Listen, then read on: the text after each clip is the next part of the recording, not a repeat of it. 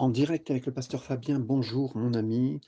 Le temps que nous avions commencé ensemble dans Luc chapitre 24, nous étions arrêtés à la fin du verset 11. Donc nous allons reprendre ensemble au verset 12 cette étude sur euh, la résurrection de Jésus et les choses importantes euh, qui se sont dégagées. Le verset 12 nous dit, mais Pierre se leva et courut au sépulcre. S'étant baissé, il ne vit que les linges qui étaient à terre. Pierre s'est levé et il a couru vers la tombe. On sait qu'avec Jean chapitre 20, euh, au verset 3 à 8, que Pierre et Jean ont couru ensemble jusqu'au tombeau.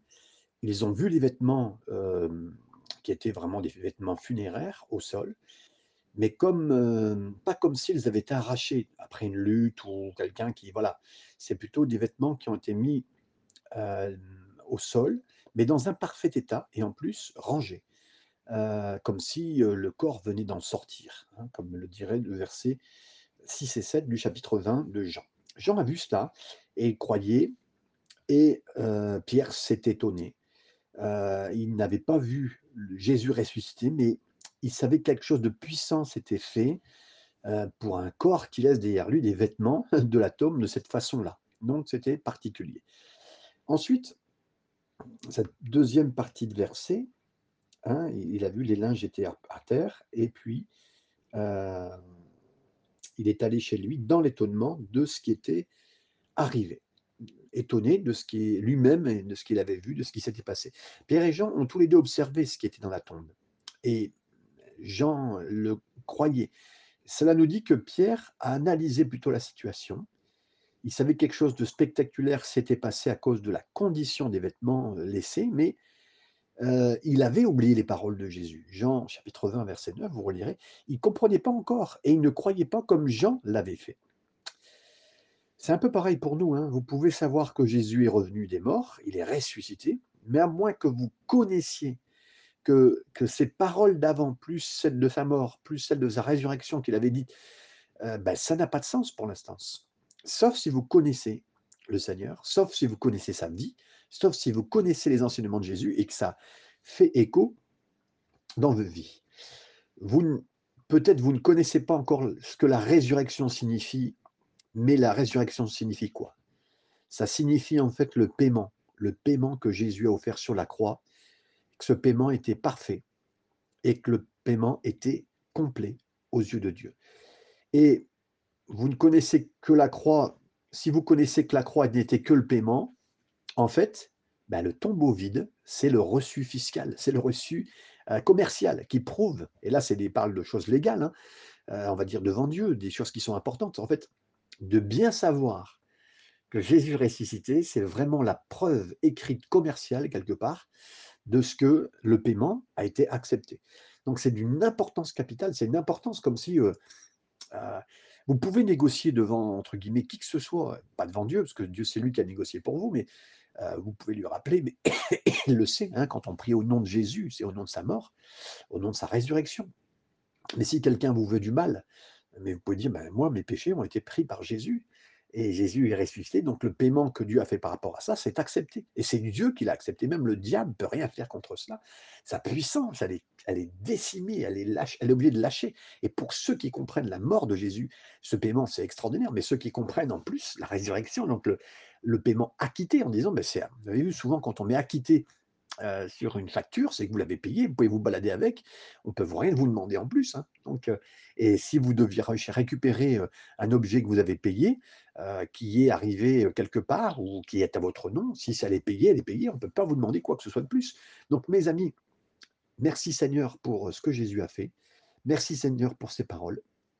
Merci Seigneur parce que pas seulement la croix et le paiement, mais le tombeau vide, c'est le reçu euh, de, commerce, entre guillemets, euh, effectué, légal, entre Dieu et pas seulement nous, entre Dieu et tout le monde, entre la justice, entre euh, tout ce qui doit être fait et qui est dans la demande.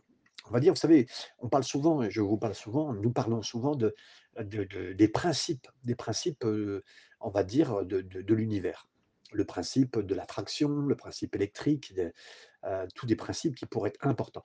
Mais quand ce principe-là est fait, c'est exactement comme le principe de la, de la, de la gravité. C'est-à-dire que si vous lâchez une balle, on parle souvent de ce terme-là, euh, vous lâchez une balle du cinquième étage, ben, elle va prendre de la vitesse en tombant de cinq étages, elle va rebondir, elle va faire ce qui est à faire. Voilà, il y a des choses qui sont très particulières et, et qui sont faites hein, d'une façon incroyable euh, à cause de la loi de la gravité. Eh ben, c'est pareil, si dans la loi, euh, la loi de l'univers, c'est payé pour vous, et que légalement Dieu a accepté le message la force et l'amour et, la mort entière de Jésus, bah, c'est accepté. Vous êtes acquittés, mes amis, vous êtes acquittés. Et, en plus, bah, Dieu a accepté totalement, et il n'y a rien à rajouter en plus à ce, à ce paiement qui est total de la part du Seigneur.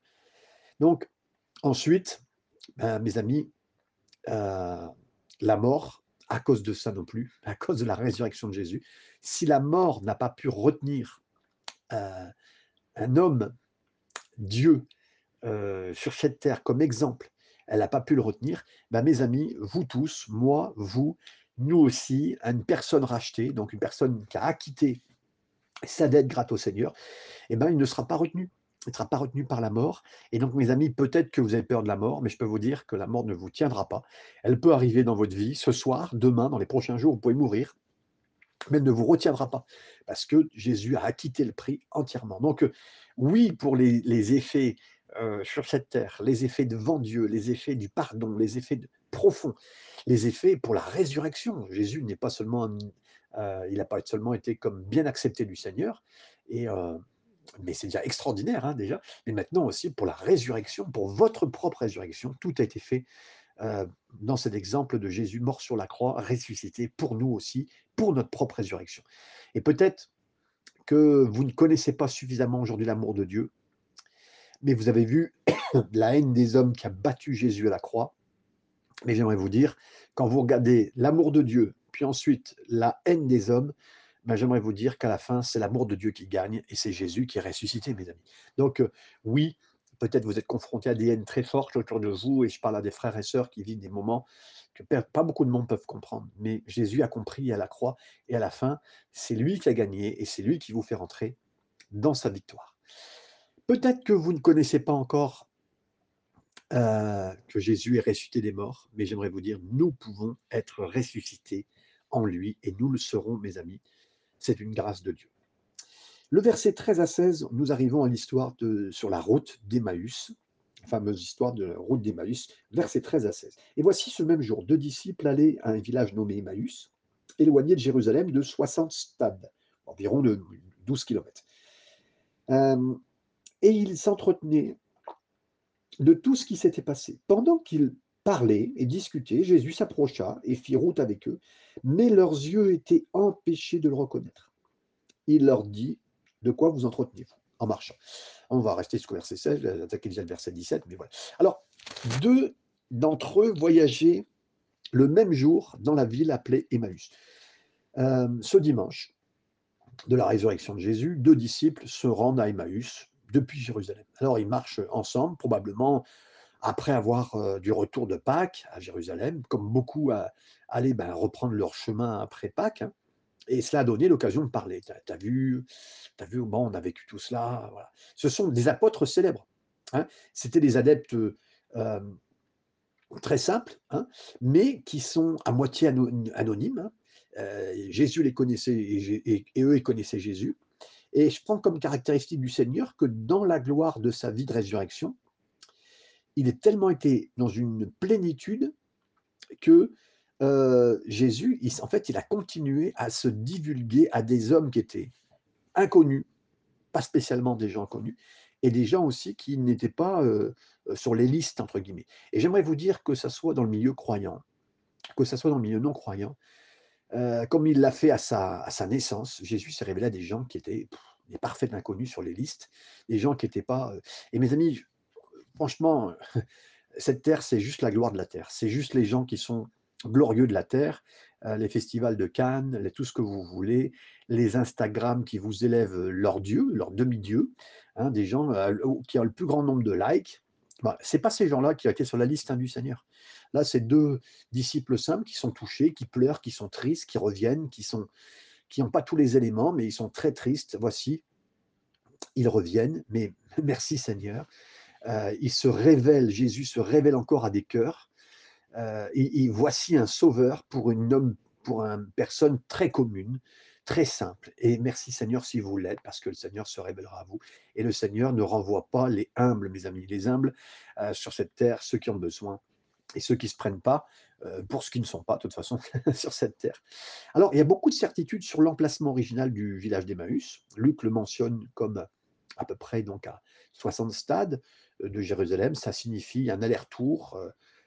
Ça, ça, donc, ça fait référence hein, plutôt bien une ville que euh, Flavius Joseph a identifié comme Emmaüs, qui est vraiment donc à, à, côté de Jérusalem. C'est Pate qui a vu cette, cette comment dire, euh, explication et, on va dire localisation géographique le plus proche. Luc a certainement pensé et obtenu des informations de ses deux disciples et probablement par écrit. Donc, il le récit tout à fait des expériences personnelles, comme le cite euh, Gedel Ice et Plummer, qui étaient des, écrivains et érudits chrétiens dans les, dans les dernières années, qui ont fait l'étude de, de, cette disciple d'Emmaüs.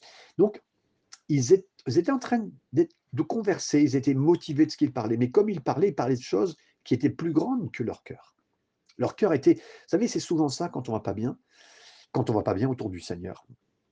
On a un ressenti, on a des choses qui viennent vers nous, on est triste, on est dépressif, et puis voilà, et ils parlent des choses qu'ils ont l'impression qu'ils sont passées, des choses qui concernent l'arrestation, la crucifixion de Jésus, donc ils sont, euh, on va dire qu'au niveau de leur foi, euh, ils sont par terre, mes amis, ils sont, ils sont plus bas comme jamais, peut-être comme vous, vous l'êtes. Hein. Et là, Jésus s'est approché lui-même proche d'eux. C'est incroyable, c'est que les états de tristesse euh, nous, empêchent régulièrement de voir le Seigneur. J'en peux pour preuve Lazare avec ses, sœurs qui étaient là en attente. Euh, euh, j'en vois pour preuve, euh, elles, avaient, elles étaient tellement tristes qu'elles ne voyaient même pas Jésus comme quelqu'un capable de ressusciter. pour ceux qui seront proches du, du, tombeau, hein, les femmes, elles sont venues, elles diront dans un autre passage des évangiles, où est-ce que tu as mis mon, mon, Seigneur? Elle dit en pensant parler au jardinier alors que c'est Jésus. Souvent, quand on est triste, on ne voit pas on ne voit pas bien Jésus, on ne le voit pas du tout, on ne le voit même pas venir. Et j'aimerais vous dire qu'il y a des gens qui peuvent venir chez vous. Vous pouvez même visiter quelqu'un par un, jardinier, un plombier, qui que ce soit. Et puis, en fait, le Seigneur peut être derrière tout ça. Et donc, euh, tellement important, pendant ce certain temps-là, ils étaient. Et pourtant, Jésus est avec eux. Ils n'ont rien vu. Pendant un certain temps, ils ont été miraculeusement même empêchés de voir ce qui était Jésus. Mais c'est. Alors, quand dis miraculeux, c'était parce que c'est leur, déception, leurs pleurs, leurs difficultés, leur dépression qui ne faisaient pas voir que Jésus était là. Et j'aimerais vous dire que quand deux croyants parlent ensemble du Seigneur, Jésus est très susceptible d'être là et d'être là, là en troisième personne, en compagnie, en votre compagnie. Donc parler de lui, vous savez mes amis, moi quand j'ai les amis, euh, j'aime parler de tout, mais j'aime surtout parler du Seigneur, du service de Dieu, des choses, des expériences. C'est incroyable, ça me touche, ça me bénit. Et je comprends mieux maintenant, parce que quand je parle de cela, ben oui, Jésus est là, au milieu de ce qu'on parle de lui, et on parle de tout cela. Et donc c'est tellement important. Hum, parlez bientôt de lui, vous verrez, Jésus sera là. Versets 17 à 24, je continue avec vous, ce merveilleux récit qui est juste extraordinaire. Il leur dit, de quoi vous entretenez-vous en marchant pour que vous soyez tout triste L'un d'eux, nommé Cléopas, lui répondit, bah, es-tu le seul qui, séjournant à Jérusalem, ne sache pas ce qui est arrivé en ces jours-là? On sent vraiment euh, même de la euh, tristesse et puis même presque à, dire mais enfin tu sais pas quoi? Donc euh, et de ce qui s'est arrivé ces jours-ci? Quoi leur dit-il C'est Jésus qui parle. Hein. et ils lui répondirent bah, ce qui est arrivé au sujet de Jésus de Nazareth, qui était un prophète puissant en œuvre, en parole devant Dieu et devant tout le peuple, et comment les principaux sacrificateurs et nos magistrats l'ont livré pour le faire condamner à mort et l'ont crucifié. Nous espérions que ce, serait lui qui délivrait Israël avec tout cela. Voici le troisième jour que ces choses se sont passées. Il est vrai que quelques femmes d'entre nous nous ont fort étonnés. S'étant rendues de grand matin au sépulcre et n'ayant pas trouvé son corps, elles sont venues dire que des anges leur sont apparus et ont annoncé qu'il est vivant. Quelques-uns de ceux qui étaient avec nous sont allés au sépulcre et ils ont trouvé les choses comme les femmes l'avaient dit. Mais lui, Ils ne l'ont point vu. Donc voilà, cette discussion complète a été partagée, vue, mais voilà. Alors Jésus s'approchait d'eux, il leur a dit, mais c'est quoi, quel genre de conversation vous avez euh, pour marcher si triste? Pour marcher et puis être si triste. Jésus a ouvert la conversation en leur demandant de quoi ils avaient parlé. Euh, ça nous prouve que Jésus souvent peut nous poser cette question. Il sait très bien de quoi on parle, mais il veut nous faire parler. Il veut nous faire ouvrir notre cœur. La prière, quoi que ce soit que vous ouvriez au Seigneur, ouvrez votre cœur. Ouvrez, et, là, prenez l'habitude, parce qu'il est là, mes amis, il est là, plus que vous le pensez. Là, ils n'ont même pas l'impression, ils n'ont même pas l'habitude, ils n'ont même pas la conscience, la conscientisation, je dirais, de la présence de Jésus, mais Jésus les fait parler. Mes amis, si vous allez en la présence de Jésus, grâce au fait qu'il a ouvert le ciel, mais allez-y, mais ouvrez votre cœur, dites ces choses, parlez au Seigneur. Et là, Jésus a marché avec eux, silencieux avec eux pendant un certain temps, juste en écoutant et en les laissant continuer la, conversation. Vous savez, Jésus est poli, hein, il ne vous coupera pas. Donc, c'est évident que leur récit et leur manière de marcher, ils étaient tristes. Jésus savait à la fois qu'ils étaient, qu'ils l'étaient déjà, hein, ils étaient tristes, mais il ne savait pas encore, et il voulait leur faire partager les raisons pour lesquelles ils étaient tristes. Alors, et là, bon, ben, c'est un petit peu un reproche, pas une moquerie, mais voilà, on sent un certain cynisme. Tu es le seul étranger à, ne pas savoir ce qui s'est passé à Jérusalem dans ces derniers jours. On parle qu'on est au troisième jour. Hein. Donc Jésus a probablement souri quand ils ont dit cela. J'aime tellement quand le Seigneur me fait. Il, nous demande et puis on dit Mais tu es au courant, Seigneur? C'est le Seigneur. Tu es au courant, là? Tu au courant de ce qui se passe? Mais c'est le Seigneur. Il sait, il sait très bien ce qui s'est produit dans les derniers jours. Hein. Quelle chose et il parle de ces choses-là. En disant cela, Jésus a habilement joué avec la conversation. Il les a encouragés, les hommes, à révéler leur cœur, même s'ils connaissaient leur cœur. Bien sûr que le Seigneur connaît leur cœur, mais il veut vraiment qu'on soit. Et des fois, vous savez, euh, euh, oui, bien sûr, il y a, le, il y a le, pire, entre guillemets, qui peut nous arriver, mais en même temps, le meilleur, c'est demander au Saint-Esprit de, de, prier à notre place, à travers nous. Mais là, des fois, le Seigneur nous aide et là, directement, ben, dites-moi ce qui vous arrive. Pourquoi? Et c'est quoi ces choses? Et là, il les encourageait à révéler leur cœur. Connaissez, mais notre cœur a de la valeur, mes amis. Il nous aime, il nous aime tellement. Si quelqu'un vient même être dur avec vous, mes amis, demandez toujours de connaître son cœur, de l'aimer, de voir son cœur. Et vous allez voir que ça pourrait être votre pire ennemi qui est en face de vous. S'il ouvre son cœur, euh, comme le Seigneur leur a demandé d'ouvrir leur cœur, ben, vous serez tellement touché parce que, parce que Dieu est touché par nos cœurs, mes amis. Alors, il a dit des choses concernant Jésus de Nazareth. Euh, les hommes, ils ont expliqué ce qu'ils savaient de Jésus. Hein. Ils connaissaient son nom et d'où il était. Hein. Il a, donc il a dit Jésus de Nazareth. Nazareth, hein, la ville Nazaire, rejetée, la ville des rejetés, une ville qui n'était pas. C'est vraiment le, le, non pas le, nombril du monde, au contraire, c'était vraiment l'endroit pas terrible. Israël vient de Nazareth, c'était vraiment. Ils savaient que c'était un prophète, c'est ce qu'ils ont dit. Il savait qu'il était puissant dans ses actes et en parole, donc vraiment, waouh, vraiment, c'est non, c'est pas des, incroyants là, c'est vraiment des croyants. Il savait qu'il était crucifié, donc il est vraiment mort. Il savait qu'il avait promis, c'était le promis pour racheter Israël. Il savait que d'autres avaient dit qu'il était revenu des morts, ses femmes, ceux qui avaient vérifié. Donc, beaucoup ces points, il les connaissait. Il les connaissait, mes amis. Et donc là, ben, il dit voilà, nous espérions les disciples avaient un espoir déçu, ces disciples-là, un espoir déçu. Leur espoir n'a pas été vraiment déçu, mais à certains égards, l'espoir était, bien sûr, euh, il était fou. Mais ils pensaient que c'était lui qui allait racheter Israël. Alors, d'une certaine façon, comme beaucoup d'ailleurs, euh, sûrement au niveau politique, au niveau romain, euh, il aurait fait de la place avec une armée soulevée, ou d'une certaine façon, qu'importe. Hein. Et là, Jésus leur montre que leur véritable espérance est vraiment accomplie en ce moment-là, et en sa résurrection, ils vont le voir plus tard. Mais vous savez, on est souvent, peut-être, vous n'allez pas me le dire, mais moi je vais vous le dire, on, peut être déçu de Dieu, on peut être déçu du Seigneur, on peut être déçu de Jésus, on peut être déçu juste parce qu'on ne connaît pas les choses, parce qu'on n'est pas Dieu, parce qu'on n'a pas la dimension de son plan, et qu'on a l'impression que l'endroit où on arrive là, la déception, la difficulté, le cancer, les finances détruites, la famille détruite, tout ce que vous voulez qui peut être détruit, notre confiance en Jésus, notre confiance en Dieu, tout est par terre. Non, mais le Seigneur a vraiment un plan, mes amis. Le Seigneur a un plan. Et il faut lui faire confiance. Mais par contre, on peut ouvrir son cœur. On a le droit de lui dire, ben, on pensait qu'on avait de l'espoir et on n'a pas l'impression que. Et puis à cet instant, Jésus marche avec nous. Mes amis, Jésus marche avec nous. tout comme les femmes l'avaient dit. Et donc la seule chose que ses disciples devaient continuer, c'était le témoignage avec des autres, euh, des femmes, ils étaient lents à croire. Le rapport des femmes, pour eux, ça signifiait pas grand-chose. Le rapport que, et récit que Pierre et Jean ont donné, bah, ils avaient vraiment vu ce qu'il avait dit, des vêtements et la tombe euh, vide, ok, mais bon, lui, on ne l'a pas vu. Eux, ils ont dit qu'ils ne l'ont pas vu. Alors Jésus voulait vraiment savoir ce que il faut qu'on sache aujourd'hui, nous aussi. Pouvons-nous croire sans voir de nos propres yeux. Est-ce qu'on peut croire, mes amis, sans voir de nos propres yeux? Pouvons-nous croire et devons-nous croire en fonction d'un témoignage de ce que quelqu'un nous dit? Mes amis, j'aimerais vous dire, oui, je veux croire dans les témoignages, oui, je veux croire dans ce que le Seigneur me dit, oui, Seigneur, fortifie ma foi avec ce qu'il veut, comme il veut, même si j'ai pas un, raisonnement qui va avec, je m'en fiche, je veux croire le Seigneur, et il est bon, et il est puissant, et il le fera, mes amis. Versets 25 à 27, nous continuons ensemble.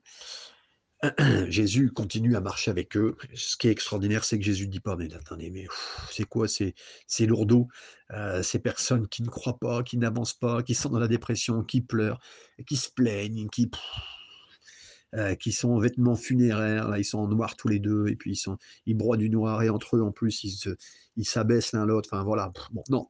Verset 25-27, Jésus continue. Alors Jésus leur dit, ô homme, sans intelligence, et dont le cœur est lent à croire, tout ce qu'ont dit les prophètes. Ne fallait-il pas que le Christ souffrit ces choses et qu'il entra dans sa gloire? Verset 27. Et commençant par Moïse et par tous les prophètes, il leur expliqua dans toutes les Écritures ce qui le concernait. Amen. Ah, là, il leur dit, mais vous avez un cœur qui est lent à croire. Euh, il leur dit, le problème, ça vient du cœur, mes amis. Ça vient un cœur qui est lent à croire. Euh, ça vient du cœur et euh, plus que leur tête. C'est pas, vous savez, c'est pas dans notre raisonnement, hein. c'est dans notre cœur, notre cœur qui s'attache à croire. Quelqu'un nous dit quelque chose de la part du Seigneur, notre cœur s'attache à croire, même si notre tête dit ben c'est pas possible. La femme d'Abraham, Sarah, elle était, elle pouvait euh, être tellement vieille qu'elle a dit mais non, non, c'est notre cœur qui doit s'attacher au Seigneur. On pense souvent que les principaux obstacles à la croyance sont dans la tête. Non, elles sont en fait dans notre cœur. Et là, le passage, bien sûr, nous le, nous le redit, c'est Jésus qui leur dit. Il dit, mais vous pensez que le Christ n'a pas souffert ces choses et pour rentrer dans sa gloire? Donc, ils auraient dû croire ce que les prophètes ont, déjà dit, que le Messie souffrirait d'abord et ensuite il serait reçu dans la gloire. Vous savez, la souffrance et la gloire, c'est lié. ils voyaient que la souffrance, ils ne voyaient pas la gloire. Et, c'était des hommes simples, hein, des hommes du, commun des mortels. Ils avaient perdu l'espoir, ils avaient perdu la joie, ils avaient un sentiment de, de, désert spirituel, ils avaient, perdu le désir, euh, pensant que voilà, ils, bon, ils en parlaient du Seigneur. Ils n'avaient pas tout perdu, mais ils en parlaient encore, mais bon, pas en bon, bon terme. Ils n'avaient pas encore vu la nécessité de la croix et de l'obligation de la croix. Vous savez, le message de la croix, de la mort de Jésus, euh, c'est pas un message de vainqueur dans le sens tout de suite. Et même pour nous, ce qui nous arrive, je vais vous le répéter, ce qui nous arrive aujourd'hui n'est pas un message de, vainqueur. Aujourd'hui, combien de croyants sont prêts à prendre leur croix et à vivre des moments difficiles? Combien Combien? Combien peuvent penser que le Seigneur est derrière tout ça, qu'il va faire quelque chose, qu'il va avoir un chemin, qui va vous amener plus loin, qui vous amener à être ressuscité? Pas beaucoup de monde. Aujourd'hui, on vous propose un évangile facile, un évangile, euh, peut-être si vous souffrez, bon, ben, c'est pas, euh, il te manque quelque chose. Même parmi nos responsables, parmi nos leaders, nos pasteurs ou des bonnes personnes avec euh, des belles histoires qui sont qu'on fait venir sur les plateformes, sur les scènes, sur qui que ce soit. On va vous parler de la réussite. Un chef d'entreprise, merci Seigneur, je suis très très content pour ça. Et, et, moi-même, j'ai beaucoup donné d'exemples comme ça. Et je serai le premier à continuer aussi pour certains points. Mais le point le plus important, ils n'avaient pas vu la nécessité de la croix pour Jésus et pour la suite, alors que c'était l'essentiel. Les prophètes, ils avaient parlé dans Ésaïe 53 méprisé, rejeté des hommes, homme de douleur, qui connaît la douleur, voilà tout ça. Mais c'est par ces meurtrissures qu'on est guéri. Ésaïe 50, versets 5 à 7, un autre exemple. Les prophètes ont enseigné sur ce sujet, l'Éternel a ouvert mon oreille, j'étais un rebelle, et je ne me suis pas détourné, et je me donnais mon retour à ceux qui m'ont frappé, mes joues. Là, on parle de Jésus. Il s'est donné, il s'est donné, il a livré sa vie. Daniel 9, verset 26, il montre un autre prophète qui concerne les choses. Le Messie, il était coupé est brisé, non pas pour lui, mais pour, les autres. Pas pour lui-même, mais pour les autres. Zacharie, chapitre 12, verset 10, un autre exemple. Ils me regarderont, ils verront celui qu'ils ont percé, et ils crieront, mais d'où vient ce... Euh, viennent ces, choses hein Donc euh, oui, ils comprendront qu'ils ont, percé le premier-né. Donc la liaison de la difficulté de la mort et de la résurrection et de la gloire, très important, et il faut y rentrer dedans. Et là, donc, on va avoir une merveilleuse euh, étude biblique. Et là, mes amis, c'est là que c'est l'importance encore soulignée d'étudier la parole de Dieu, de faire comme on fait en ce moment. Il leur a dit qu'il était, en prenant Moïse et tous les prophètes, il leur a exposé toutes les Écritures dans ce qui concerne le Seigneur. Et là, mes amis, on, on pourrait prendre les sujets, les versets, les choses qui nous intéressent dans la Bible. Non. Même Jésus, surtout Jésus, il a pris les choses d'études bibliques, jamais enseigné, qu'on n'a jamais enseigné. Il a pris, en commençant par Moïse, tous les prophètes, il leur a tout dit sur le Messie. Donc ça a été une, étude systématique hein, en prenant ça. Et c'est un signe pour moi, pour vous, de continuer à faire ça et de prendre ça et de bien comprendre ça. D'ailleurs, il y a des choses que vous comprendrez et que vous commencez à comprendre plus grâce à cette étude, cette étude systématique qui a fait que moi, dans les dernières années, j'ai été plus que perturbé dans le bon sens et que je me suis plus accroché au Seigneur, c'est grâce à cette étude systématique, comme Jésus l'a fait. Il est repassé par l'étude systématique en repassant et en expliquant la gloire de la résurrection, euh, qu'il fallait retourner même aux anciens écrits, à l'ancienne alliance, comprendre l'ancienne alliance, la nouvelle. Il faut être familier Hein, et voilà, et, là, c'est ce qu'on voit. Jésus a pris ce temps. Il a dit qu'il était dans le, Messie euh, au travers du talon de cette femme. Euh, il a dit, euh, quand Dieu a parlé, maintenant le talon de la femme sera blessé, mais il écrasera la tête du serpent. C'était Jésus qui venait. Il a parlé de la bénédiction d'Abraham à toutes les nations. C'était Jésus qui venait. Le, le grand prêtre de l'ordre de Melchisedec, c'était Jésus. L'homme qui a lutté avec Jacob, c'était Jésus. Le lion de la tribu de Judas, c'était Jésus. La voix qui, euh, la voix dans, le feu, euh, dans, le, buisson qui ne brûlait pas pour Moïse, c'était Jésus. L'agneau de la Pâque, c'était Jésus. Le prophète qui est supérieur à Moïse, c'est Jésus. Le capitaine de l'armée du Seigneur à Josué, ben, c'était Jésus. L'homme qui a racheté, hein, le, euh, celui qui a racheté Ruth et qui a racheté entièrement le, donc le grand-père et la grand-mère de, David, ben, c'était le, golem. Euh, c'était vraiment Jésus. Le fils de David, qui était plus grand que le roi David, bah, c'était Jésus. Le sauveur, qui, le sauveur qui souffre dans le psaume 22, c'était Jésus. Le bon berger, c'était Jésus. La sagesse dans les proverbes, euh, quand on cherche la sagesse dans les proverbes ou dans, les, dans tous les livres de, euh, qui sont poétiques, ben, c'était Jésus, le serviteur qui souffre. Ésaïe 53, c'était Jésus. Le, prince que, le Messie décrira de Daniel, euh, qui établira un royaume qui finirait jamais, bah, c'était Jésus. Et le Sauveur lui connaît parfaitement, bien sûr, la parole. Il sait son importance, il sait son union intime, qui peut, parce qu'on a une union intime avec la parole, parce que l'esprit est aussi collé à la parole, ben là, il y a tout ça qui fait que l'auteur primaire, celui qui a écrit la parole de Dieu, celui qui l'a exposée, et qui nous fait retoucher à toute cette écriture, ben, il fait que ces choses reviennent à nous mais à force d'être en contact. Et moi, j'aimerais vous dire, même en touchant la parole, je, veux croire, c'est pas mystique, hein, mais c'est comme si je touchais le Seigneur, parce que la parole, la parole a été faite chair, la parole c'était du Seigneur, la parole c'est le Seigneur. Je crois vraiment à sa parole, je crois. Et donc, on ne doit pas comprendre cela comme une sélection de certains nombres de, textes preuves, non, mais plutôt comme montrer tout au long de l'Ancien Testament comme le but divin. Et donc, la parole, elle nous montre vraiment le but divin. C'est élaborer un but et l'écrire dans notre cœur.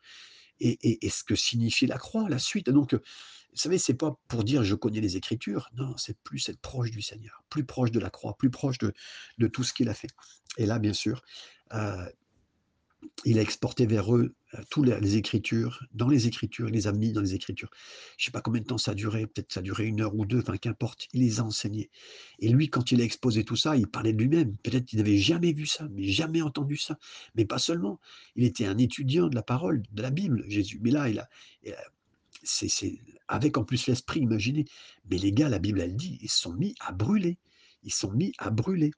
Euh, et puis, vous savez, il y a un mot qui était dit qu'il était, donc il a, il, a, il a parlé du texte et des Écritures, c'est le mot d'Ierménio, qui dit se tenir proche du texte.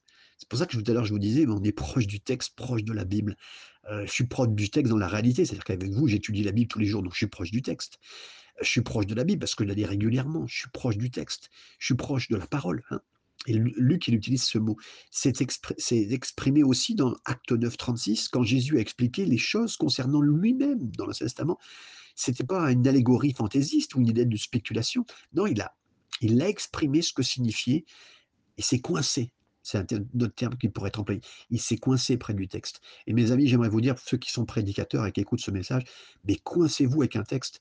Ne vous laissez pas votre esprit vagabonder. N'inventez pas un feuillage autour d'un texte. Euh, c'est beau. Euh, je vois, quand je lis Spurgeon, un homme de Dieu incroyable, lui et d'autres, hein, j'aime beaucoup parler de lui parce que c'était le prince des prédicateurs, mais sa proximité, sa, sa proximité du texte biblique. Et pour Jésus, alors qu'il est Dieu, L'écriture, c'est un livre familier et c'est là où le Jésus les a rencontrés. Donc, d'être familier avec le texte me rend familier d'être proche de Jésus. Il a pris le livre, il a étudié toute la vie, il leur a montré toute sa vie, il s'est tourné, il, a tourné les pages, il a montré qu'il connaissait bien, il les a dirigés par les anciens textes familiers. Et merci Seigneur, il fera la même chose avec vous. Que le Seigneur vous bénisse dans ces instants et qu'il vous fasse du bien encore. Amen et Amen.